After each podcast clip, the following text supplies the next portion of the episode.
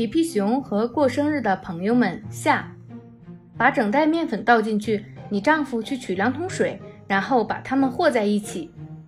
好大的一缸面团！本来嘛，煎饼永远也吃不够。你得再等等，明天才是你的生日。不过我们应该先尝尝，看看这些煎饼味道怎么样。你们放心的先走，皮皮，我随后就来。我要再待一会儿，帮他们解决掉这几个失败的尝试。不过看起来这根本算不上失败。再见，能帮到你们可真好，而且我们也都吃饱了。我觉得再来一个煎饼也能吃进去。你们呢？天啊，这条河怎么弯弯曲曲的？这样一来，路就长得多了。那我们就抄近路，从这儿趟过去。不用，那有一根树干横在河上。这根树干好柔韧，伸开胳膊，保持平衡。喂，你们可要抓紧，这大概是一座折叠桥。对不起，亲爱的长颈鹿，我们错把你看成一根树干了。谢谢你送我们过河，再见。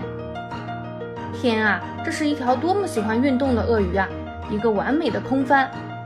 今天住在这儿的所有人都过生日，所以我想翻多少跟头就翻多少。啊，这是他送给自己最好的生日礼物。小猪，你这样在泥塘里打滚，你妈妈不会说什么吗？什么都不会说。今天是我生日，我可以整天泡在泥塘里玩耍。哈，今天又可以穿上打补丁的毛裤了，这是最好的一件生日礼物。磨石磨石转起来，擦擦擦。今天我可以在裤子上磨窟窿了，想磨多少窟窿就磨多少窟窿。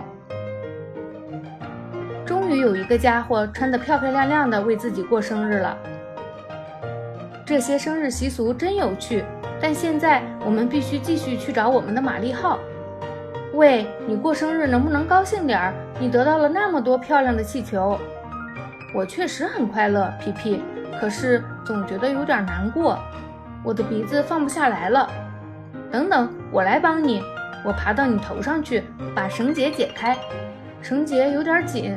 我马上就能解开了，谢谢皮皮，你现在可以爬下来了。可是，咦，它藏到哪儿去了？喂，我在这面，我在这上面呢，快帮帮我！我根本就没想飞呀！挺住，皮皮，我们必须赶快想想办法。哎，我不知道该怎么办了，请告诉皮皮，让他千万不要松开气球。佩勒，飞到皮皮那儿去安慰他，我需要安静的思考一下。我来了，皮皮，你看这上面多美啊！我会待在你身旁，直到宾果想出一个拯救计划。皮皮，我肯定马上就会想到一个好主意。哎呦，谁在这儿挡道？我正在思考，这是我的错误，请原谅。你看，皮皮在上面飞呢，我们怎么把它弄下来呢？呵，你能不能带着我去找皮皮？你就安心的起飞吧，我紧紧地抓住了你的腿。皮皮飞得很棒，你看，皮皮，宾果已经出发向我们飞来了。嗨，你们好！我现在觉得在天上不再孤单了。那你先好好享受一会儿吧，皮皮。我们已经知道怎么救你了。嘿嘿，爆炸声真好听，我们再扎破几个吧。皮皮的气球之旅马上就结束了。佩勒，我在下落，全身都很舒服。停下，不然皮皮就要直直的摔下去了。哦，好遗憾，气球之旅就要结束了。我们太激动了，完全忘记了玛丽号。